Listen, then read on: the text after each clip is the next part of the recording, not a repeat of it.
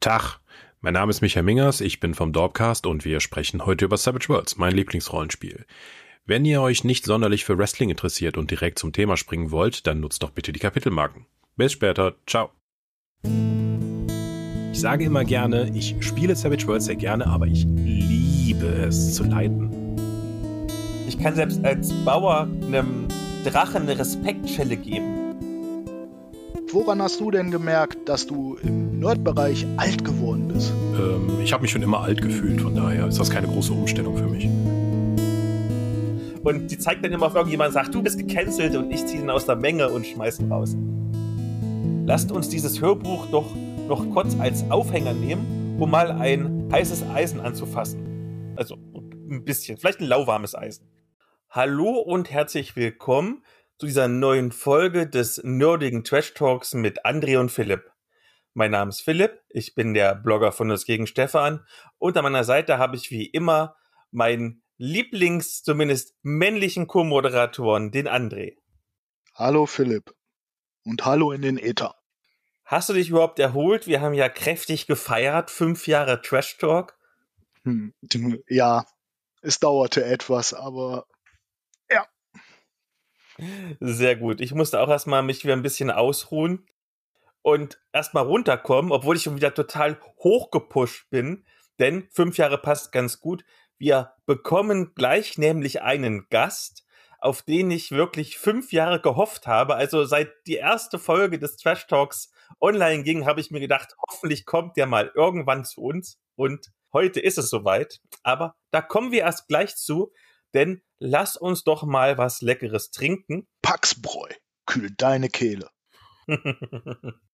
und wir haben was ganz Feines bekommen. Und zwar, es gibt da bei mir in der Gegend so eine kleine Bio-Brauerei.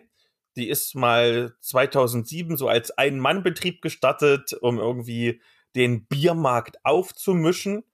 Und weil wir ja so bekannte Podcaster mittlerweile sind, haben wir geile Flaschen bekommen. Und die sind aber auch Musikfans und deswegen haben sie für eine Musikband, die jetzt ihr 25-jähriges Bestehen hatte, ein besonderes Bier gebraut. Und ich habe ja überhaupt keine Ahnung von Musik. Du schon. Du hast auch mal reingehört.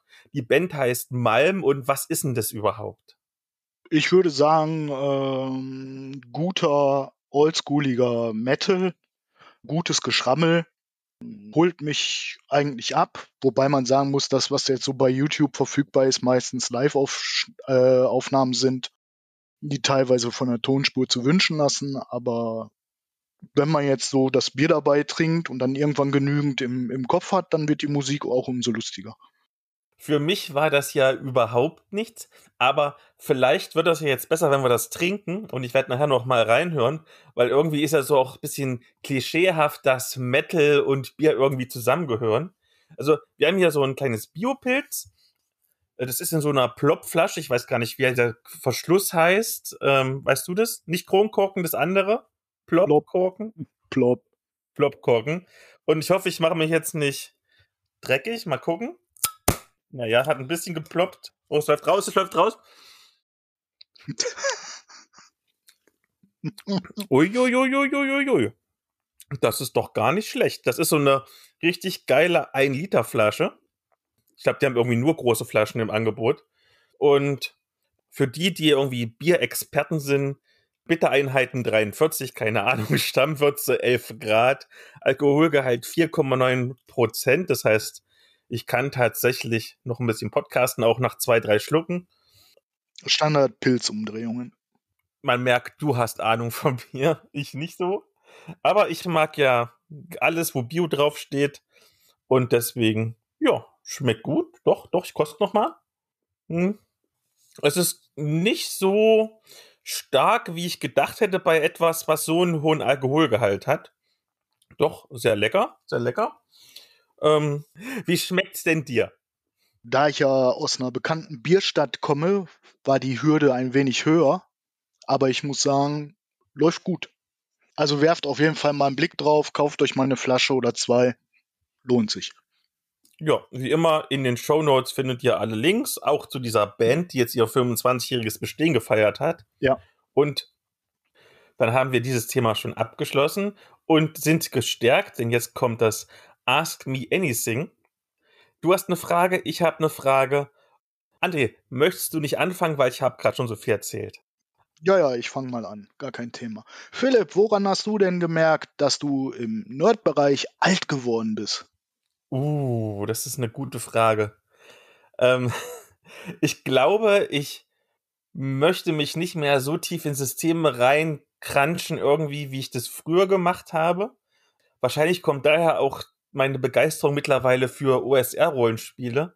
Also früher irgendwie, wir wissen ja alle, ich habe ja am Anfang meiner Rollenspielkarriere beispielsweise Contact, das taktische UFO-Rollenspiel, geliebt. Jetzt hätte ich überhaupt gar nicht mehr die Lust und die Zeit irgendwie mich weiß ich nicht, wie viele Seiten sind das, 300, 400 Seiten da durchzulesen. Da mag ich Kern mit 32 Seiten, das ist prima.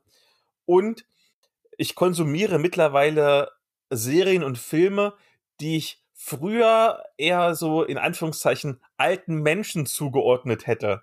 Also beispielsweise, was für mich immer so eine Rentnerserie war, war irgendwie äh, Law and Order Special Victims Unit und ich liebe das mittlerweile und suchte das total. Ja, super. Wie ist es bei dir, André? Ja, grob gesagt, seitdem ich in den Comicladen gehe und gesiezt werde. ja, ja. Wenn dann heißt, darf ich da mal ans Regal, könnten Sie mal bitte beiseite, dann weißt du, du bist alt. Wenn es so um, um Konsum geht, ja, wie du sagst, man hat äh, im Laufe der Jahre natürlich immer ein bisschen weniger Zeit, man orientiert sich natürlich anders, Familie und so weiter. Ja, und dann muss man halt schauen, dass man vielleicht auch bei dem einen oder anderen Regelwerk mal federn lässt. Ne? Und nicht nur du und ich sind alt geworden, sondern auch der Podcast. Und wie gesagt, solange es diesen Podcast gibt, habe ich mir immer jemanden gewünscht. Und zwar, dieser jemand ist der Michael Mingers, der heute Gast ist. Und auch ihn frage ich zur Begrüßung, wer bist du denn und woran hast du gemerkt, dass du alt geworden bist? Hallo, mein Name ist Michael Mingers und ähm, ich habe mich schon immer alt gefühlt, von daher ist das keine große Umstellung für mich. Für die ganz, ganz, ganz wenigen Menschen auf der Welt, die nicht wissen, wer du bist, willst du ganz kurz dich mal vorstellen? Wie gesagt, mein Name ist Michael Mingers. Ich bin jetzt seit Hömmele Jahren bei der Dorp aktiv, der Dimension of Roleplaying, einer Rollenspielseite hier in Deutschland, habe dort lange Rezensionen geschrieben, war dann auch das Gesicht hinter Dorp TV oder vor Dorp TV und bin vor jetzt schon mehr als zehn Jahren dann in auch professionell in den Rollenspielbereich eingestiegen und bin seitdem Redakteur bei Ulysses Spiele. Du darfst jetzt gleich noch eine Ask Me Anything Frage beantworten. Also wir beantworten sie jetzt alle zugleich. Und zwar gegen welchen Podcast-Gast oder gegen welche Rollenspielberühmtheit, du kennst ja vermutlich Michael mehr als wir, würdet ihr gerne mal ein Wrestling-Match bestreiten und die Bonusfrage ist, wie wäre denn euer Ringname und euer Gimmick? André, du bist ja Fan, willst du anfangen? Gut, da Wrestling ja zum Entertainment-Bereich gehört. Ach, steigen wir in den Ring mit dem äh, Sunfox. Und als Gimmicknamen, hm, das ist eine gute Frage. Müsste ich passen. Aber so schauspielerisch würde ich, glaube ich, mit Sandfox was auf die Reihe kriegen. Das wäre bestimmt mega cool. Ja. Michael, wie wär's bei dir? Also ich würde natürlich am liebsten gegen meinen Podcast-Kollegen Thomas Michalski antreten, weil der ist kleiner und leichter als ich, deswegen hatte ich eine ganz gute Chance, obwohl wir beide keine Kampferfahrung haben. Äh, was wäre mein Gimmick, das ich mitnehme? Äh, nehmen wir mal einen Flügelhelm, mit dem ich dann runternehme und dann äh, einen Backpfeifen verpasse. Sehr, sehr cool. Sehr cool. Ich hatte die Frage ja schon im Voraus, weil ich sie gestellt bekam und habe überlegt, Wrestling ist ja in Anführungszeichen Show, es ist richtiger Sport, aber es ist Show und man möchte sich ja nicht verletzen. Also habe ich überlegt, ich brauche irgendeinen Gegner, der richtig dolle auf mich eindrischt, mich dabei aber nicht verletzt. Also jemand, der irgendwie gut also körperlich ist. Und ich hatte vor, glaube ich, vor zwei oder drei Folgen in der Pottwichtel-Folge den Sven. Und der Sven ist ja äh, vierfacher Träger des schwarzen Gürtels in Karate und auch Bundesliga-Schiedsrichter beim Karate. Ich glaube, der könnte das so perfekt aussehen lassen, als ob er mich totschlägt und dabei spüre ich überhaupt nichts, weil es nur Show ist. Ja, ich glaube, gegen den würde ich total verlieren. Ähm, Ja, mein Ringname, mein Gimmick. Hm. Wrestling lebt ja immer auch so ein bisschen von Klischees und von Übertreibung und manche Rollenspieler, manche Hörer, ich gender bewusst nicht, die äh, gerade die Folgen mit Elea hören, sagen immer, wir sind so ein bisschen, äh, so ein bisschen Vogue oder so, in Anführungszeichen. Und dann wäre ich natürlich der Vogue Warrior oder so. Oder äh, Captain Cancel. Oder Elea wäre Captain Cancel. Und die zeigt dann immer auf irgendjemanden, sagt, du bist gecancelt und ich ziehe ihn aus der Menge und schmeißen raus. Ich glaube, das wäre ein super witziges Gimmick. Und das ist die perfekte Überleitung tatsächlich zum Thema Wrestling. Hat jemand eventuell WrestleMania mal geguckt? Ja. Dieses Jahr auch? Nicht nur dieses Jahr, ja, ja. Ich das erste Mal. Wie fandst du es denn? Durchschnitt. Also, das war jetzt für mich die, ich glaube, oh, 25. Mania, die ich mitgemacht habe. Wenn ich so zurückblicke, vieles vorhersehbar, also zu vorhersehbar. Zwei, drei Matches haben wirklich gut abgeliefert.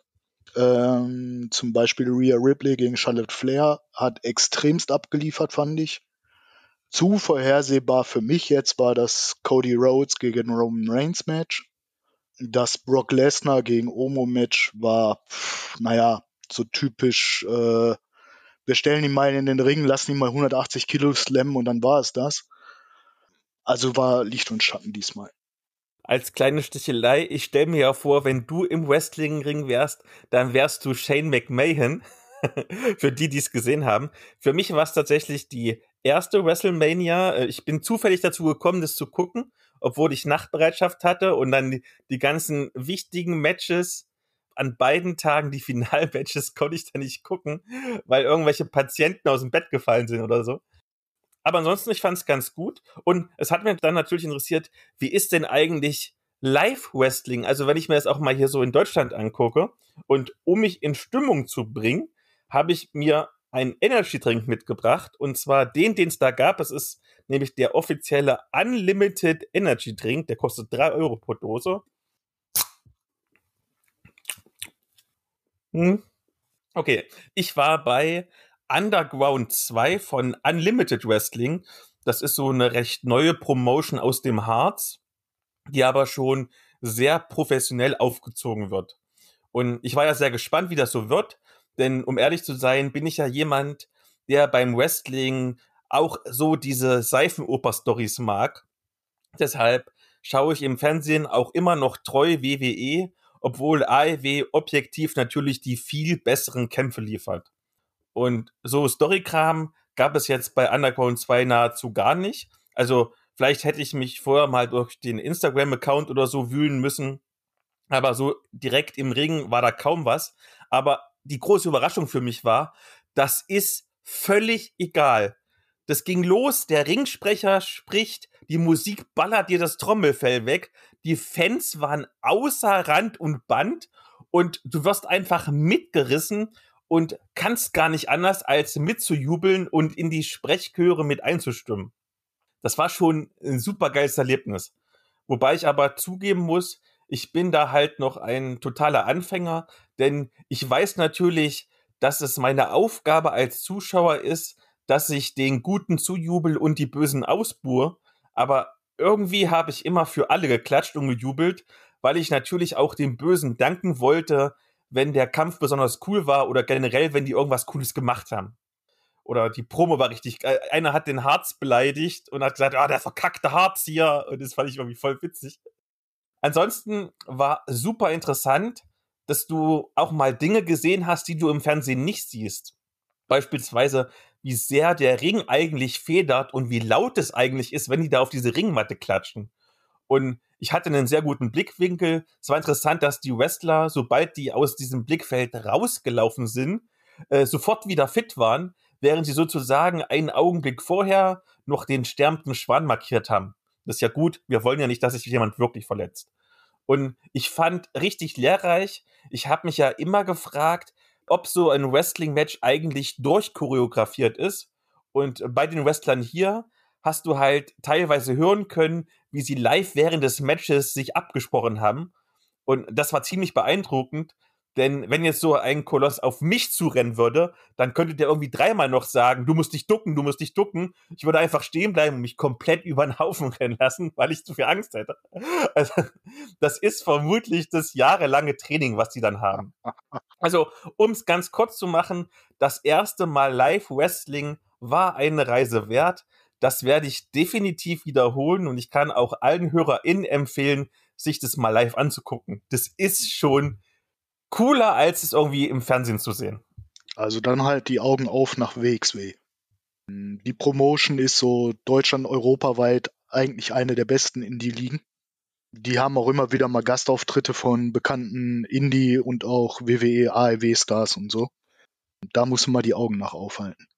Habe ich schon gehört und die sind teilweise sogar auch gar nicht mal so weit weg von mir. Ich muss mal gucken. Vielleicht gibt es irgendwann mal ein Themen vor dem Themen-Update oder so. Ansonsten auf jeden Fall Unlimited Wrestling hat mich nicht das letzte Mal gesehen. Löblich. Ja. Dann kommen wir zur Medienschau. Und ich glaube, ich bin der einzige von uns dreien, der ein Update hat. Und weil das Update vor der normalen Medienschau kommt, muss ich wohl wieder ran. Und dann habe ich eine lange Sprechpause, das passt schon. Ich habe mal wieder eine Halbmedienschau, daher ich bespreche kurz zwei irgendwie notdürftig miteinander zusammenhängende Titel, anstatt einen Titel ausführlich vorzustellen. Und wie gesagt, ich fange deshalb an, weil eine meiner beiden Halbmedienschauen ein Update ist. Und zwar ein Update zur Medienschau in der Episode 30, beziehungsweise zum Hauptthema der Spin-off-Folge 49. Ihr könnt euch denken, worum es geht, nämlich um Kern.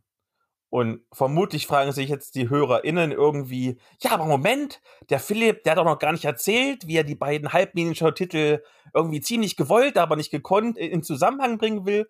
Und deshalb machen wir jetzt wieder das beliebte kleine Ratespielchen, wie gut ihr mich denn kennt. Ihr wisst, ich mag das Fantasy OSR Kern ja sehr gern, aber was hätte daran denn anders sein müssen, damit ich es noch viel mehr gemocht hätte? Michael, deine Chance eigentlich kennen wir uns nicht so gut. Und ich bin nicht mal ein Fan von OSR, deswegen kann ich das ganz schlecht beantworten. Oh, mein Herz blutet, dass du mich nicht kennst. André, aber du bist die Hoffnung. Ja, Science Fiction, sag ich mal einfach als Antwort. Das hätte einfach in einem Science Fiction Setting sein sollen. Du bist gut, André. Du bist richtig gut. Denn das übergeordnete Thema meiner Halbmedienschau ist Science Fiction aus Deutschland und entsprechend mein Update ist brennende Welten. Denn der Autor Mark Geiger von Paper Cut Tales hat sich Kern geschnappt, was er ja wegen der Lizenz durfte. Ihr habt es ja im Podcast gehört. Und er hat das ganze System in den Weltraum verfrachtet. Und dann spielt man da nicht Ritter mit Schwert und Schild, sondern wiedererwachte RaumfahrerInnen, welche psionisch begabt sind und deshalb von der halben Galaxie gejagt werden. Die grundlegende Spielmechanik ist gleich geblieben, also es gibt wieder die drei Attribute Willenskraft, Geschicklichkeit und Stärke, gegen die du W20 Rettungswürfe würfelst. Und es gibt auch wieder den 1W6 Trefferschutzpunktwürfel und die kannst deine Trefferpunkte nach einer kurzen Rast aufladen und es gibt Entkräftung, es gibt Erschöpfung, was alles noch ein bisschen tödlicher macht und es gibt das slotbasierte Inventarsystem. Also im Prinzip hast du hier auf den ersten 36 Seiten ein nahezu identisches Spiel, was auch inklusive Beispielgegnern ungefähr den gleichen Umfang hat wie Kern, welches ja auf 32 Seiten kam. Und jetzt wird's richtig cool. Die restlichen 16 Seiten drehen sich nämlich um den Bau von Raumschiffen, die fast schon so eine eigene Figur sind, mit eigenen Werten und Eigenschaften und so weiter. Und um die Gestaltung einer eigenen Galaxie mit zahllosen Sonnensystemen und Planeten. Ich hatte die ganze Zeit, als ich das las, das herausragende Videospiel FTL Faster Than Light vor Augen. Und ich glaube, wenn man beim Lesen diese Assoziation hat, dann spricht es definitiv für die Qualität des Regelwerks. Und jetzt wird's noch cooler. Wie bei Kern ist auch dieses Regelwerk als PDF-Version völlig kostenlos. Also, du kannst dir auch das Hardcover bestellen. Das kostet knapp 11 Euro. Das ist kaum ein Trinkgeld für ein komplettes Spiel. Also, meine deutliche Empfehlung und ich hoffe sehr, dass das System gut gepflegt wird, so mit neuen Updates und Abenteuern und sowas, so wie es auch bei Kern geschieht. Weil dann dürfte das bei meiner Spielrunde immer mal wieder auf den Tisch kommen. Und ja, jetzt habe ich so viel gesprochen. Ich splitte einfach mal meine Halbmedienschau und mache nachher die andere Hälfte. Denn ich bin ganz gespannt. Ich liebe ja die Medienschau vom Dorpcast. Michael, möchtest du mich erfreuen? Nun ja, ich habe vor einiger Zeit jetzt schon den Film Bullet Train mir zeigen lassen. Das ist eine, ist ein Actionreißer, äh, vor allen Dingen mit und über Brad Pitt. Und es dreht sich darum, dass in einem japanischen Schnellzug mehrere, vor allen Dingen amerikanische Killer unterwegs sind und die dann aufeinandertreffen. Es ist weitestgehend eine ähm, situationsbedingte Actionkomödie, die auch viel über die Dialoge, dass man die Charaktere näher kennenlernt und die dann auch im Verlauf der Handlung des Films aufeinander losgehen müssen. Dabei gibt es ein paar Irrungen, Wirrungen, Rückblicke, wie stehen die Figuren zueinander, warum haben die eigentlich alle was miteinander zu tun und warum kämpfen die gegeneinander. Und das Ganze ist schon eher leichtherzig angehaucht. Mein großes Problem mit dem Film ist eher die Tonalität, die aus meiner Sicht im Film oftmals wechselt zwischen Kampfszenen und einfach locker Leute nebenbei umbringen. Und äh, mein anderes größeres Problem ist aber, dass ich den Eindruck hatte, dass aus dem Setting des Zuges, in dem eben diese Killer miteinander interagieren müssen, der Begrenztheit des Raums und die Zivilisten, die noch da sind, nicht viel gemacht wird. Tatsächlich hat das zum Beispiel der südkoreanische Film mit den Zombies in dem Zug ähm, wesentlich besser dann als Setting genutzt, als das Bullet Train macht. Es gibt zwar hier und da ein paar Sachen, dass die halt nur an Haltestellen rauskommen, dass da noch mal ein paar Leute dann miteinander interagieren können oder dazu oder weggehen können. Aber insgesamt fand ich Bullet Train zwar durchaus unterhaltsam, aber unter seinen Möglichkeiten. Das ist wirklich eine sehr, sehr gute Medienshow-Empfehlung. Ich habe den damals im Kino gesehen, ich fand ihn ganz toll. Ich hatte letztens in der Oscar-Folge nochmal mit Jasmin drüber geredet. Das ist einer von nur drei Filmen, also auch wo Streaming-Filme dabei sind, beispielsweise aus dem letzten Jahr, wo ich nur der Eins gegeben hätte. Also ich finde ihn auch super. André, kennst du den auch? Nee, ich habe den nicht gesehen. Dann musst du ihn unbedingt nachholen. Und wir holen vielleicht auch nach, was du uns jetzt vorstellst, weil du hast nämlich eine Serie. Genau, ich ähm, habe mir bei Amazon Prime die Serie The Consultant angetan. Das ist eine humoristische Thriller-Serie in der Hauptrolle mit Christoph Walz. Und zwar wird von einer Spieleschmiede, von einer Mobile-Spieleschmiede der Besitzer erschossen und kurzfristig, kurze Zeit später taucht dann ein Consultant auf namens Regus Petov, sein Name zu bedeuten hat, sollte man mal googeln. Und auf jeden Fall, der übernimmt aus dem Nichts halt die Firma und bringt die Mitarbeiter zu Sachen, die sich halt, äh, sie sich hätten vorher nicht vorstellen können.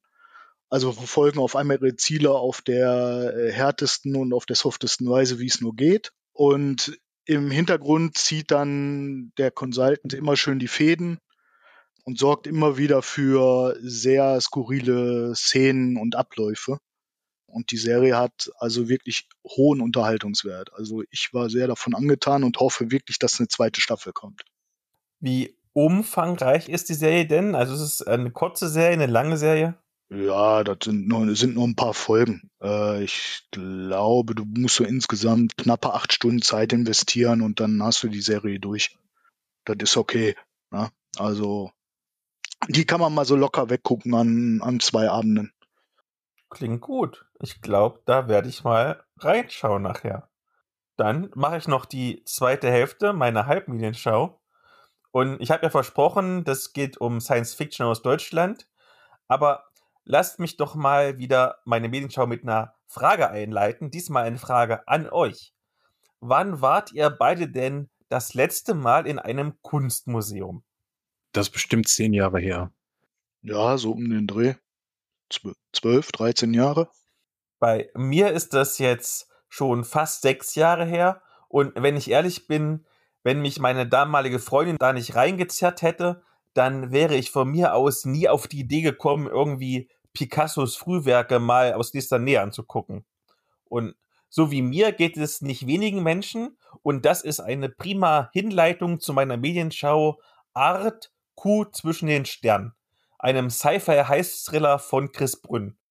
Und wir erinnern uns, von ihr hatte ich letztens ja sehr wohlwollend das Cyberpunk-Hörbuch Born besprochen. Und ich glaube, du hattest es auch ganz positiv in deinem Blog besprochen, lieber André. Und weil ich das so sehr mochte, hatte sie sozusagen eine Art Vertrauensvorschuss bei mir.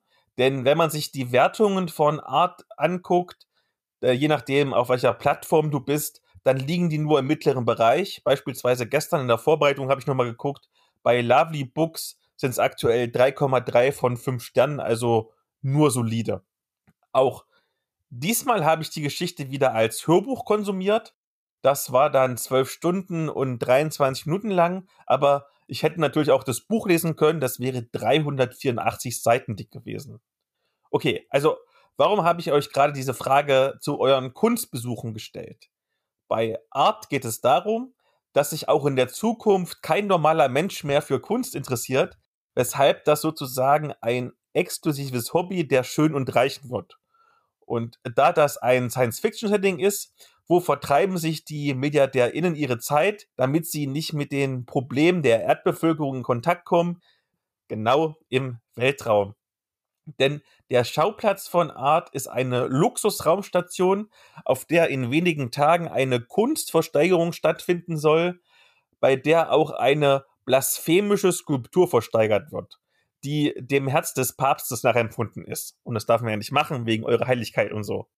Und da gibt es nun eine ganze Reihe von Personen, die sich irgendwie für dieses Kunstobjekt interessieren und deren Interessen stehen sich natürlich diametral gegenüber. Und der Roman folgt dann diesen vielen, vielleicht sogar viel zu vielen Prota- und AntagonistInnen, wie sie versuchen, die Kunstskulptur zu bewachen, zu stehlen, zu zerstören und so weiter und so fort. Und dabei machen sie halt den ganzen Kram, den man von so einer High-Story erwartet. Also sie verhandeln mit Auftraggebern, inspizieren die Lage, schmieden fiese Intrigen und kämpfen auch mal miteinander. Das liest beziehungsweise hört, sich ganz solide weg. Für so eine prinzipiell eigentlich simple Geschichte gab es mir dann aber doch zu viele Figuren und auch Themensprünge. Ganz so negativ wie beispielsweise die Amazon-Wertung von aktuell 3,6 will ich dann aber nicht sein, denn entgegen meinem Image ziehe ich diesmal nicht 0,2 Sternchen ab, sondern packe sie drauf, sodass wir am Ende auf solide und liebgemeinte, man sagte mal liebgemeinte, 3,8 von 5 Sternen kommen. Und wenn wir hier schon einen studierten Medienexperten als Gast haben, lasst uns dieses Hörbuch doch noch kurz als Aufhänger nehmen, um mal ein heißes Eisen anzufassen. Also ein bisschen, vielleicht ein lauwarmes Eisen. Ich habe nämlich so das Gefühl, dass ich persönlich Hörbücher wie zum Beispiel ja vom Argon Verlag, weil der immer so tolle SprecherInnen hat, prinzipiell besser bewerte als normale Romane, weil ich beim Lesen im Verhältnis rascher ermüde und deswegen mit weniger Freude lese. Geht es euch eventuell auch so, wenn ihr ein leichter zu konsumierendes Medium konsumiert?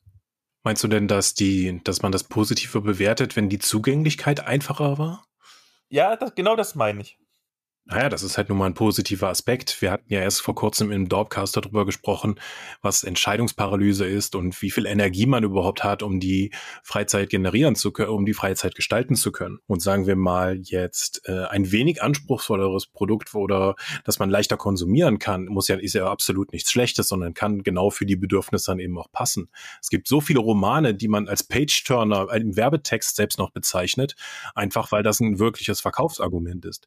Also ich würde würde das nicht als Problem ansehen, nur noch, nur halt genau definieren, für welche Zielgruppe das geeignet ist. Nicht alles muss halt ein wissenschaftlicher Text sein. Beziehungsweise, das ist natürlich auch die ein oder andere Vorliebe, die man selber entwickelt. Ja. Also ich höre auch gerne Hörbücher, bei vielen Romanen auch, ähm, weil es halt einfacher ist. Aber zum Beispiel Philip K. Dick lese ich am liebsten. Obwohl die meisten bei ihm auch Schwierigkeiten haben. Und mit Vorliebe hat der André schon ein sehr gutes Stichwort genannt für die Überleitung des Todes, denn in der Anfangszeit meiner Rollenspielkarriere hatte ich auch eine Vorliebe, nämlich für Savage Worlds. Und wunderbarerweise ist ja der Michael da, der kann uns ein bisschen was erzählen. Deswegen natürlich am Anfang die allereinfachste Frage, Was ist denn das überhaupt? Savage Worlds ist ein Universal-Regelsystem für Rollenspiele. Das hat einen crunchigen Ansatz, äh, ist aber trotzdem nicht sehr, hat keine sehr große Regeltiefe, so wie man es vielleicht von anderen Rollenspielen kennt. Das macht es ganz angenehm.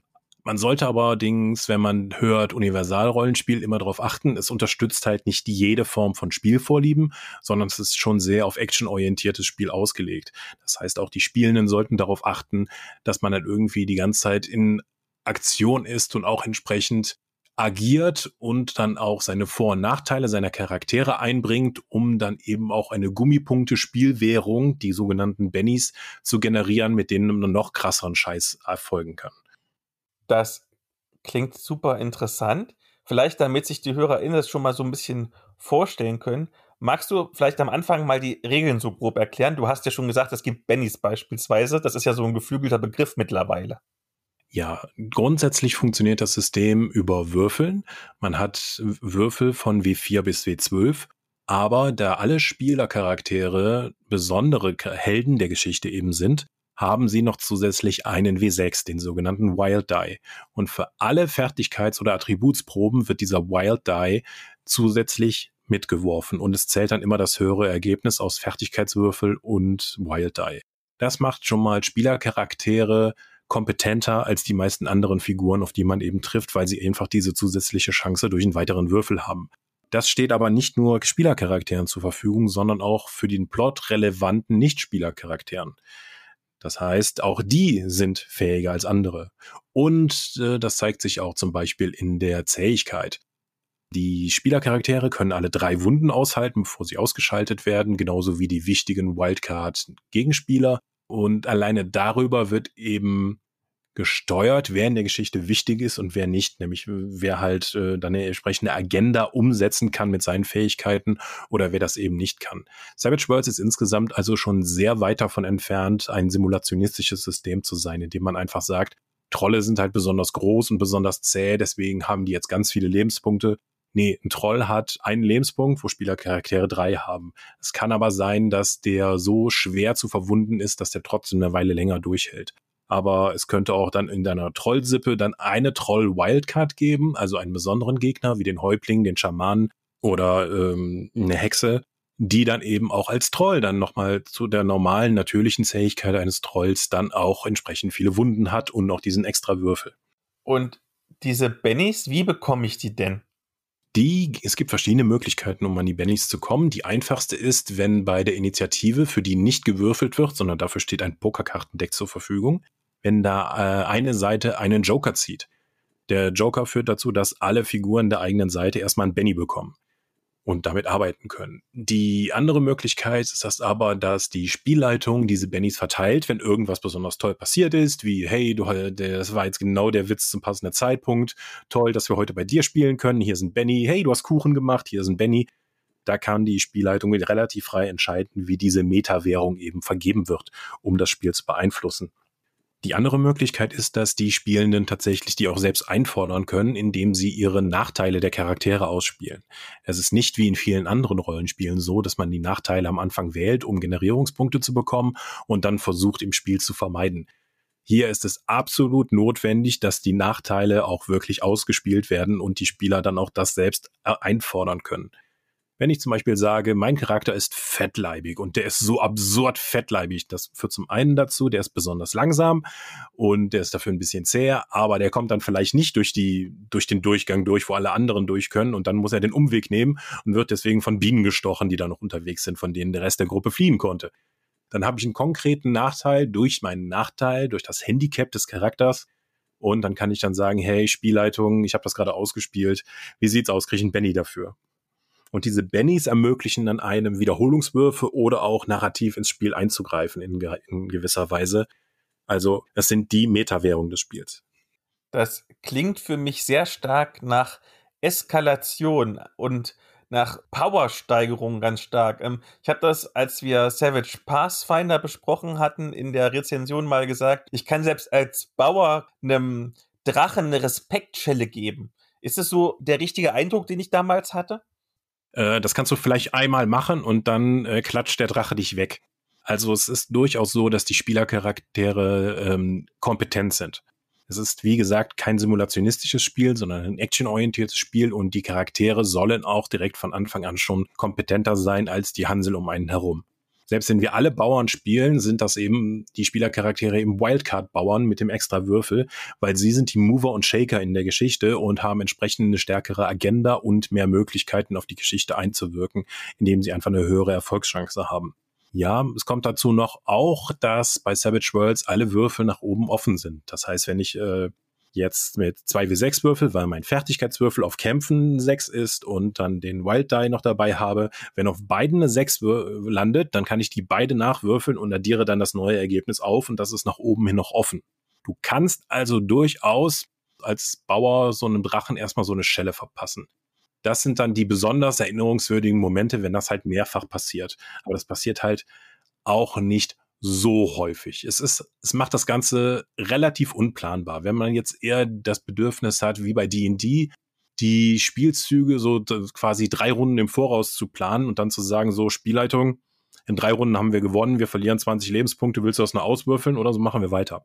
Das geht bei Savage Worlds eher nicht, weil der Zufallsfaktor doch höher ist. Wie sieht's denn aus ähm, mit Einschränkungen, beziehungsweise wo ist das Limit für Charaktere, die ich spielen kann? Wie sieht die Charakterentwicklung aus? Da es ja kein mitgeliefertes Setting gibt, sondern das ein Universalrollenspiel ist, ist das gar nicht so einfach zu beantworten, weil die Auswahl an Charakteroptionen halt vom Setting abhängt. Man kann mit der Abenteueredition, dem Grundregelwerk von Savage Worlds, relativ viel abdecken. Science Fiction, Fantasy, Western, kontemporäre Horrorgeschichten. Aber wenn man sagt, man möchte halt nur Menschen spielen, sind zum Beispiel alle Spezies, alle Völker, die man spielen kann, raus. Dann spielt man halt den Menschen. Und Menschen sind halt das, der Vanillegeschmack jedes äh, Rollenspiels. Das heißt, die haben keine besonders definierten Fähigkeiten, die kriegen zu Beginn ein extra Talent. Talente sind die Sache, die sich bei Savage Worlds ähm, halt vor allen Dingen vorrangig dazu eignet, die Charaktere auf die eigenen Bedürfnisse anzupassen. Selbst ein Kämpfer, der schon über viele Monate gespielt wurde, muss nicht unbedingt jetzt kämpfen W12 haben, den, das normale Maximum, um besonders gut in seinem Job performen zu können.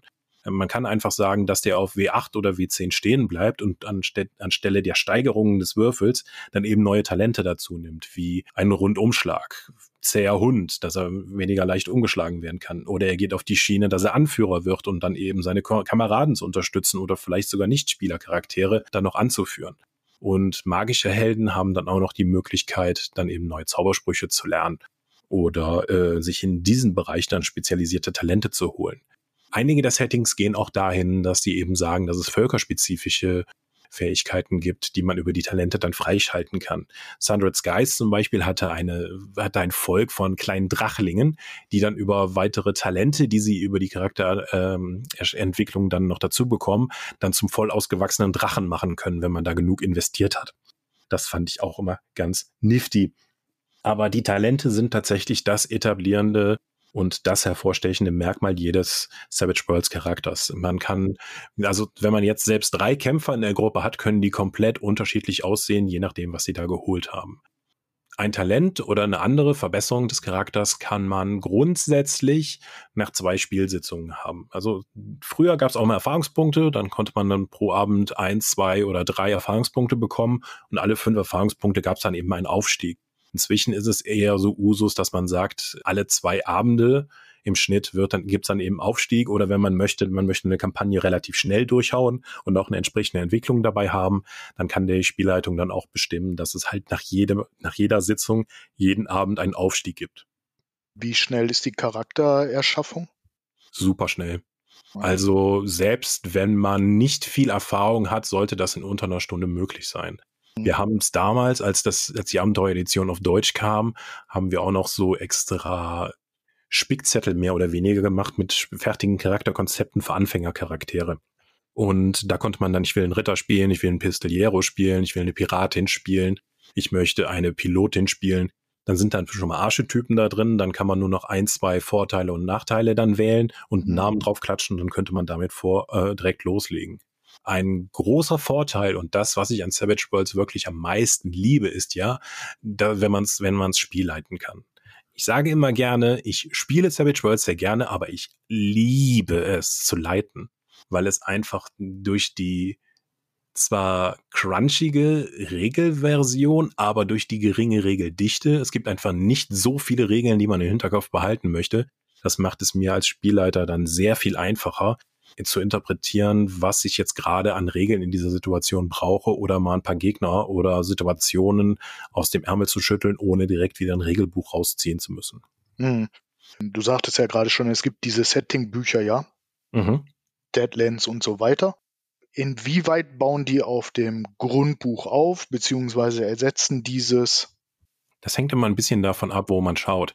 Die meisten der Setting-Bücher sind tatsächlich von Drittanbietern veröffentlicht worden, weil Savage Worlds auch eine relativ offene Lizenz hat. Die ist nicht komplett offen wie die OGL, die ja vor kurzem erst intensiv besprochen wurde. Pinnacle Games, die Firma hinter Savage Worlds in Amerika, hat jetzt auch vor kurzem Savage Universe gestartet. Das ist sozusagen eine Übersichtsseite, wo einfach alle Drittanbieter, alle Fanleute und sowas zusammenkommen können, um dort News zu veröffentlichen, die Produkte vorzustellen, etc. Und gerade bei den Drittanbietern gibt es sehr viele sehr spannende Settings, die auch abseitige Themen oder Szenarien dann auch schon mal besprechen von Pinnacle direkt gibt es einige Settings, die schon immer wieder rauskommen. Du hattest es schon erwähnt. Deadlands ist das Weird West Setting, also Western mit Zombies und Untoten und Hexerei und wahnsinniger verrückten Wissenschaften. Und das ist auch das erfolgreichste und bekannteste Setting für Savage Worlds. Selbst Deadlands hat inzwischen drei bis vier Iterationen durchgemacht und verschiedene ähm, Grundbücher bekommen. Und die Grundbücher bei Deadlands sind in der Regel so, dass alle Regeln von Savage Worlds, die man für dieses Setting braucht, mit drin sind. Das heißt, dass wenn man sich das Deadlands Grundregelwerk holt, ist man direkt fertig und braucht dann nicht mehr die aktuelle Abenteueredition noch dazu. Genauso wie bei Savage Pathfinder. Auch da ist das Grundregelwerk komplett vollständig, um Savage Pathfinder zu spielen. Wir werden in absehbarer Zeit auch eine Savage Worlds Variante von Hexen 1733 veröffentlichen.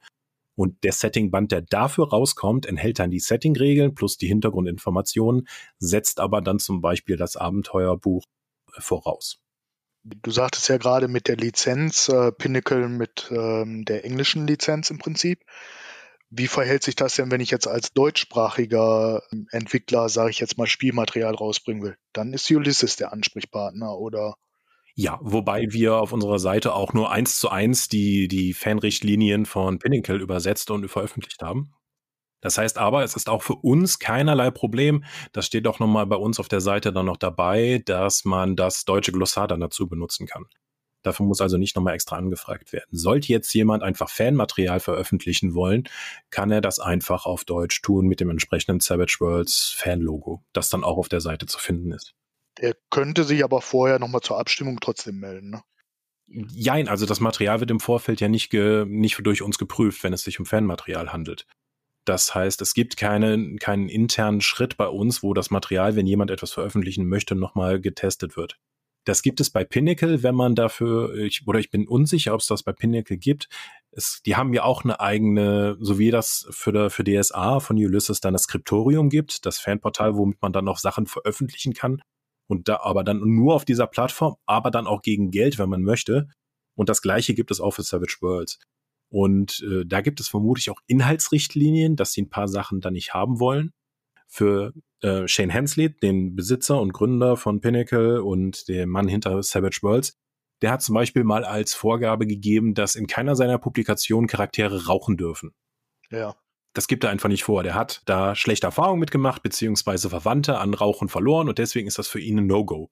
Der sagt aber jetzt nicht, dass das jetzt eine Vorgabe ist, dass in keinem Savage Worlds Produkt geraucht werden darf oder dass Leute auf Illustrationen nicht rauchen dürfen. Nur äh, wenn du halt jetzt sagen möchtest, ich möchte direkt für Pinnacle hier ein Deadlands-Abenteuer schreiben und das dreht sich ausschließlich ums Rauchen, könntest du ein Problem bekommen. Ja gut, Lucky Luke raucht ja auch nicht mehr, also ja. Und von daher. Ich hatte ja zu Beginn beim Ask Me Anything ganz kurz den Sven erwähnt und er hat mich gebeten, dass ich dir eine Frage stelle ja. Und zwar wird Ulysses eventuell irgendwann mal sich an Rippers setzen. Das ist ja auch ein Savage World Setting. Das gab es ja auch schon mal auf Deutsch. Und ja, äh, wenn es jetzt für die Abenteueredition ein neues, eine neue Ausgabe davon geben wird. Das, sollte, das ist ein bisschen verwirrend, weil für Savage Worlds gab es nie Editionen. Es gibt immer nur so neue Grundregelwerke, in denen sie ein bisschen was geändert haben. Sie wehren sich allerdings gegen die Idee, dass das jetzt die dritte oder vierte oder fünfte Edition von Savage Worlds sein sollte. Deswegen reden die Leute immer davon, dass es jetzt die Abenteuer-Edition ist, dass es die, die Helden-Edition ist, die Gentleman's Edition oder sonst was. Aber das sind niemals verschiedene Editionsschritte. Alle von diesen Büchern und Editionen, mehr oder weniger, äh, sind auch miteinander kompatibel. Das ändert sich halt nur mal Kram. Bei der ersten Edition gab es zum Beispiel fixen Schaden für Nahkampfwaffen, aber seit der zweiten, äh, vorsichtig gesagt, ist das dann auch durch einen Schadenswürfel, der explodieren kann, dann eben ausgetauscht worden. Aber äh, Rippers ist jetzt nicht geplant, weil es gibt einfach kein neues Material davon. Wir bei Ulysses sind jetzt erstmal dabei, die Kompendien zu übersetzen. Das Superkrä Superkräfte-Kompendium ist das erste. Ähm, und diese ganzen Kompendien sind aus meiner Sicht für Savage World super wichtig, weil es eben ein Universalrollenspiel ist und der Bau von eigenem Material super wichtig und super spaßig ist. Ich habe da auch viel Freude dran. Und diese Kompendien bieten einen einen viel erweiterten Werkzeugkasten, um eben mit diesem Savage World System dann umgehen zu können. Das erste, was jetzt Pinnacle veröffentlicht hat, ist das Superkräfte-Kompendium. Das liegt auf Deutsch auch schon vor. Das ging schon an unsere Vorbesteller als PDF und das wird in zwei Monaten, glaube ich, dann auch regulär in den Handel kommen in gedruckter Form. Das nächste, was dann kommt, ist das Fantasy-Kompendium, dann das Horror-Kompendium und dann irgendwann das Science-Fiction-Kompendium, das aber noch nicht mal auf äh, in Amerika angekündigt wurde. Daneben werden wir auch dann weiterhin das Material für Deadlands und Savage Pathfinder veröffentlichen. Und wenigstens passend zum Superkräfte-Kompendium wird Pinnacle auch bald das Setting Necessary Evil veröffentlichen. Necessary Evil ist ein ganz spannendes Ding, weil es ist kein klassisches Superhelden-Setting, sondern es ist ein Super-Schurken-Setting. Es geht sich, da, dreht sich darum, dass Aliens die Erde erobert haben und dabei alle Superhelden auslöschten. Die einzigen, die noch übrig sind, sind die Super-Schurken. Und die spielt man jetzt eben und die müssen jetzt irgendwie miteinander klarkommen, weil das sind alles Fiesmöppel. Äh, in dieser Situation jetzt äh, die Erde, in Anführungszeichen, zu beschützen oder sich äh, die Aliens zu vertreiben. Und ja, bald kommt von Pinnacle da das dritte Crowdfunding, die dritte Kampagne in diesem Setting und sie werden die ersten beiden Kampagnen dazu auch nochmal überarbeiten, neues Artwork reinpacken und auf die Abenteueredition, das aktuelle Regelset eben anheben. Und da sind wir dann vermutlich auch dabei, alle drei auf einmal dann über zu übersetzen. Aber das ist dann eher was für 2024. Wo wir in die Zukunft gucken, ich erinnere mich, als ihr das Spiel rausgebracht habt oder das Regelwerk rausgebracht habt, da gab es mal so einen kleinen Abenteuerband, der hieß Worlds of Ulysses, wenn ich mich nicht irre. Ja. Und da gab es auch ähm, Savage Worlds für das schwarze Auge. Ja. War das mal ein Testballon oder soll es eventuell in die Richtung mal irgendwas geben, was du uns jetzt ganz weltexklusiv erzählen kannst? Also damals hatten wir da auch dann überlegt, wir möchten gerne zeigen, dass Savage Worlds als Werkzeugkasten eben gut benutzt werden kann. Und da lohnt es sich natürlich auch, wenn wir schon so viele IPs bei uns im Haus haben, diese auch mal dann einfach zu versavagen und den Leuten zu zeigen, dass man damit gar nicht so viel Arbeit reinstecken muss, um dann auch mit einem alternativen Regelsystem das eben machen zu können. Deswegen hatte ich mich hingesetzt und einfach für jedes dieser Settings, was bei Ulysses dann zu dem Zeitpunkt vorhanden war, ein One-Sheet geschrieben. Das sind Abenteuer von einer Seite. Die haben also eine Vorder- oder Rückseite. Und äh, das ist ein ganzer Spielabend bei Savage Worlds. Da sind auch alle Werte direkt mit drauf. Das macht es also, weil, das Regelsystem einfach so überschaubar ist, kann man das auch einfach darstellen.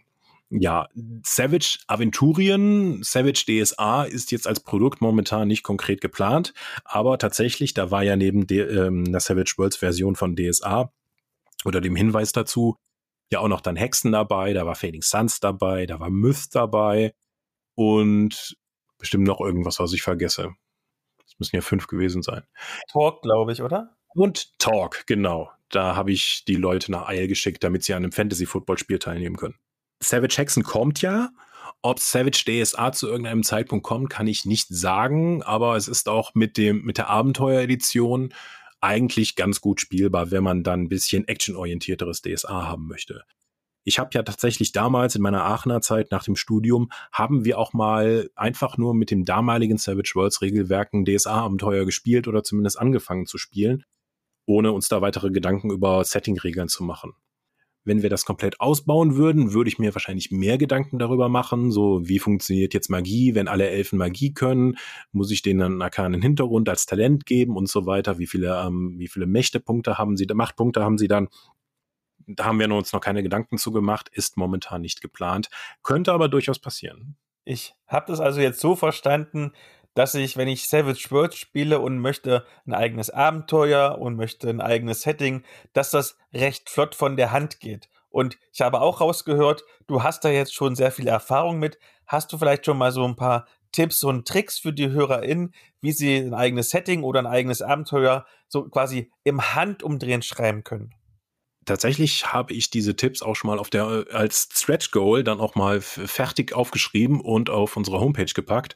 Im, bei ulysses-spiele.de solltet ihr im Download-Bereich bei Savage Worlds dann auch also einen kleinen Ratgeber finden, wie man eigene Settings bauen kann weil ich habe schon oft bei Savage Worlds einfach am Abend mit den Leuten, die am Tisch waren, innerhalb von einer Stunde ein eigenes Setting gebaut indem man einfach dann demokratisch rumgeht. Jeder darf einen Begriff nennen, äh, darf drei Begriffe nennen, dann darf jeder einen Begriff, der auf der Tafel steht, dann eben streichen. Und am Ende wird dann nochmal von jedem gesagt, was sind denn hier die Kernpunkte? Und jeder darf einen dieser Begriffe einkreisen, damit wir dann sicherstellen können, das sind die Kernpunkte unseres Settings.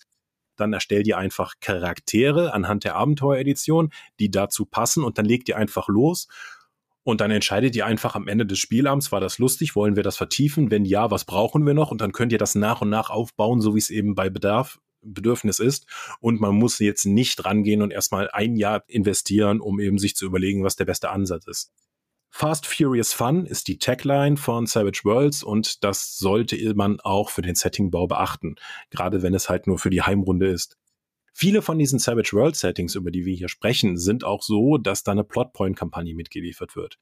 Das sind miteinander verknüpfte Einzelabenteuer, wo man auch immer mal wieder, weil viele Abenteuergeneratoren auch dabei sind, Einzelabenteuer, die man sich selbst ausgedacht hat oder die von woanders kommen, dann noch einschmeißen kann, ohne die komplette Kampagne zu derangieren. Viele von diesen Kampagnen sorgen dafür, dass das Setting am Ende ein ganz anderes ist, als es man das begonnen hat. Das ist also, wenn man jetzt aus dem DSA-Universum kommt, kriegen die Leute vermutlich schon den kalten Angstschweiß, wenn man alleine nur möglicherweise einen wichtigen NSC getötet haben könnte. Bei den Savage World Settings, die ich bis jetzt gespielt habe, ist es am Ende so, dass es neue Götter, Dämonen äh, und Stadtteile gibt oder einfach ein Teil der Welt äh, versunken ist, weil man einen Wurf nicht geschafft hat. Das ist durchaus da üblich und auch gewollt. Die Charaktere sind Mover und Shaker in dem Setting und das, wenn man eine offizielle Kampagne da spielt, dann soll es auch krachen das ist auch nicht unbedingt geeignet, um eine Endloskampagne zu spielen, jetzt über zwölf Jahre. Die Charaktere sind dann vermutlich schon zu mächtig, wenn man bei den gleichen bleiben möchte.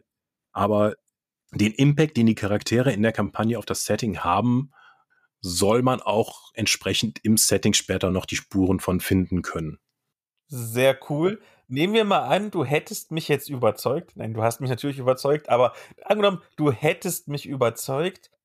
Was für Produkte müsste ich denn kaufen und was für Produkte könnte ich denn kaufen?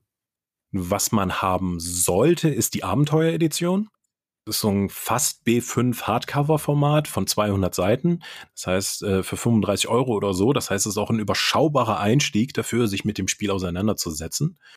Es gibt aber auch zumindest für Deadlands kostenlose PDF-Schnellstartregeln, wenn man mal mit dem Setting und den Regeln vertraut werden möchte. Was ich noch darüber hinaus empfehlen würde, ist das Abenteuerkartendeck. Das ist eine spaßige Player Empowerment Element, in dem man diese Karten am Anfang der Runde verteilt. Man kann, den, kann sich dieses Deck aus den 55 Karten selbst zusammenstellen, damit es eben passend zum Setting ist. Wenn man jetzt keinen Bock hat, irgendwie Karten drin zu haben, die dazu führen, dass man, dass die Spieler mit Ausspielen der Karte jetzt einen Gegner einfach riesig machen können oder dass der plötzlich äh, Vampirismus entwickelt, nimmt man solche Karten dann einfach raus und verteilt dann das Deck, was für sein Setting passt und teilt das aus. Und die Spielenden können dann im Spielabend eine dieser Karten spielen, wenn es passt. Dann kann dann sein, dass ein NSC dann eine verflossene Liebschaft ist und man in einer bestimmten Beziehung zu ihm steht. Das kann sein, dass plötzlich Hilfe auftaucht. Es kann sein, dass mehr Gegner aufkommen, aber man dafür Bennys bekommt.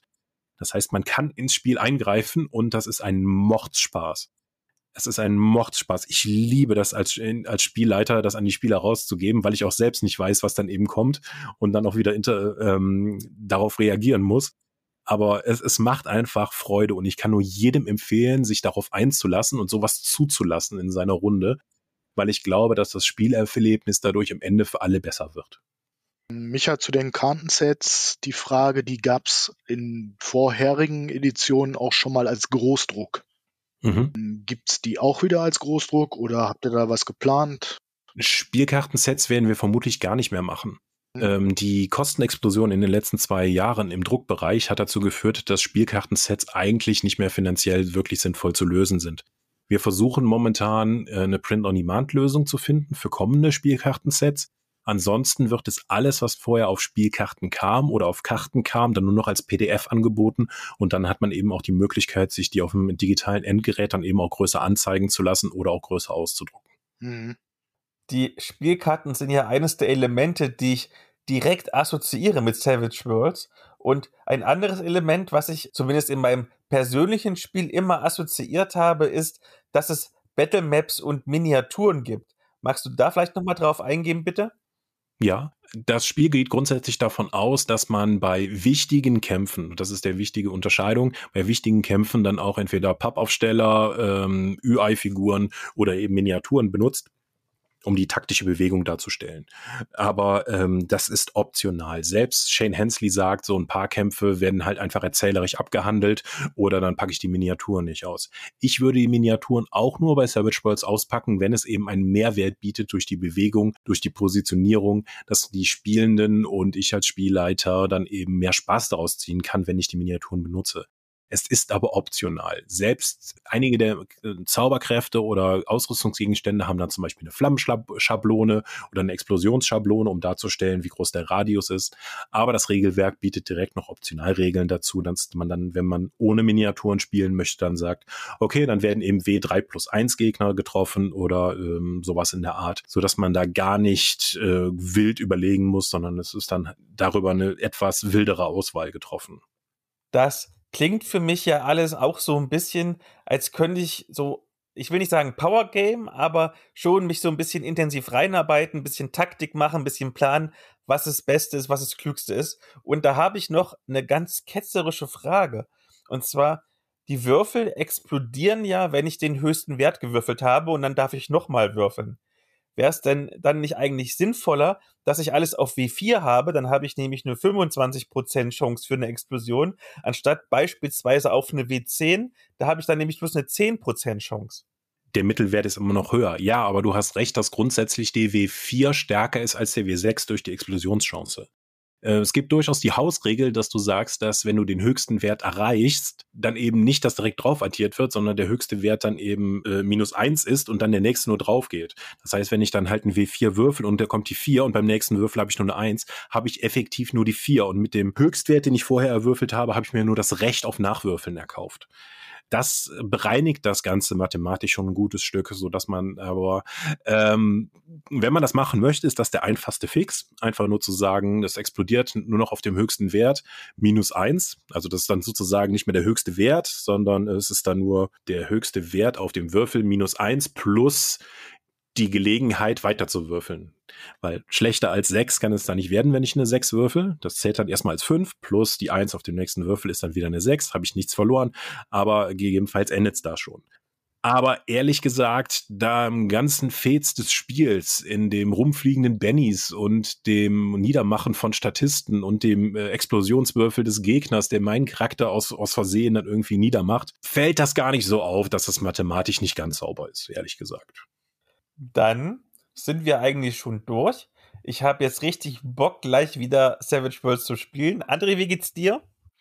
Ja, ich überlege gerade, ob ich den Michael nicht irgendwie kaschen kann und hier zwingen kann zum Spielleiten. okay. Ich biete Pizza und Freibier. Uh, Pizza. Dann danke ich dir, lieber Michael, ganz herzlich dass du Gast bei uns warst. Ich habe mich super gefreut, dass du endlich bei uns warst. Und spätestens in fünf Jahren hören wir uns wieder. Okay, bis denn. und zuletzt natürlich immer noch fünf Sterne, iTunes und Apple und Spotify und den ganzen Kram. Ich vergesse es immer. Jetzt habe ich es gesagt. André, du hast das letzte Wort und dann sind wir schon fertig. Ciao mit V.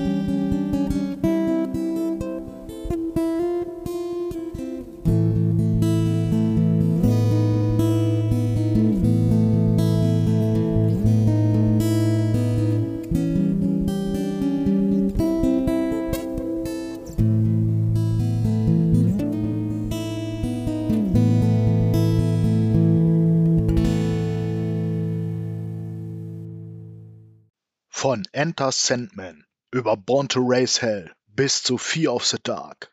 Paxbräu kühlt deine Kehle.